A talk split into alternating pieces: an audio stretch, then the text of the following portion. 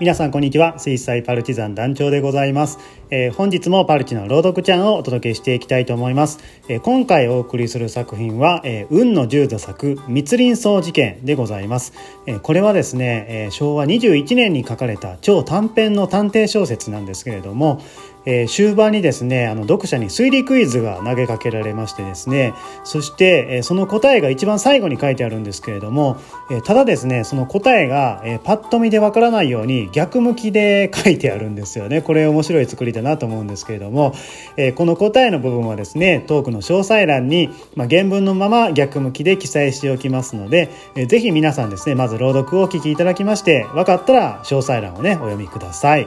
はい、えー、分からなければですね何度か聞き直していただいてえ考えてみてくださいね。はい。はい、えー、さて主人公の畑田警部は柴谷青年の供述のどこに違和感を抱いたんでしょうか。それではお聞きください。パルチの朗読ちゃん。運の十座作密林荘事件。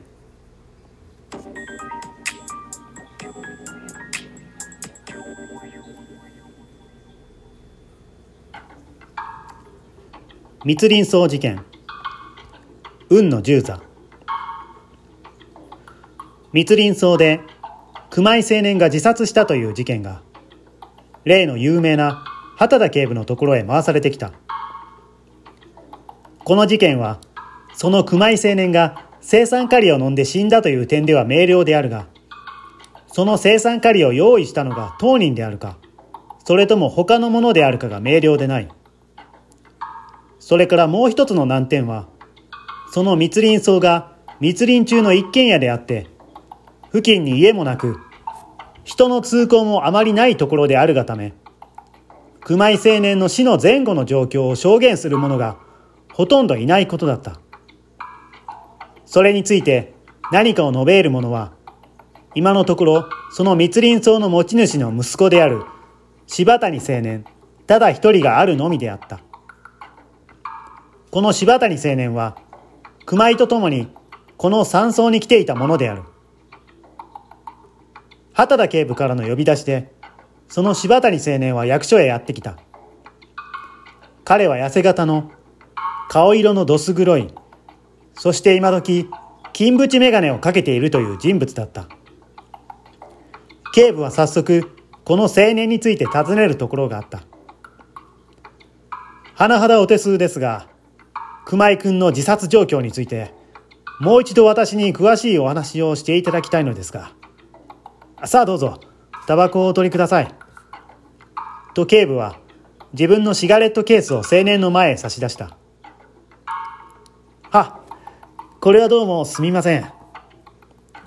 柴谷は大いに喜んで、紙巻きタバコを一本取って、警部のライターで火をつけた。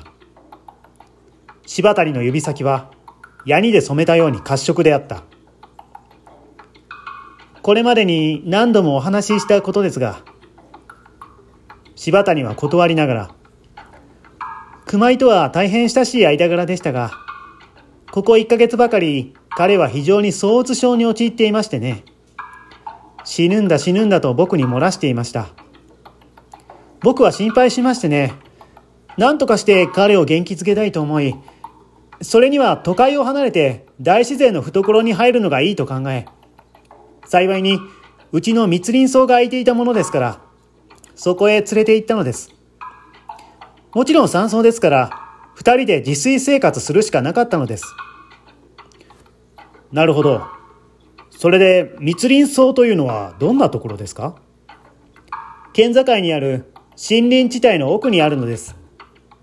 有名なバツバツ湖をそばに控えていますが、湖岸から奥へ約10丁ほど、昼なお暗き曲がりくねった小道を入っていくと、突然密林層の前に出るわけです。ここはいわゆるバツバツの原始林と言われています。物の繁盛と見通しが効かないくらい曲がっています。そこへ入ると、夏でもひやりと寒くなります。秘書にはもってこいの場所ですね。ええ。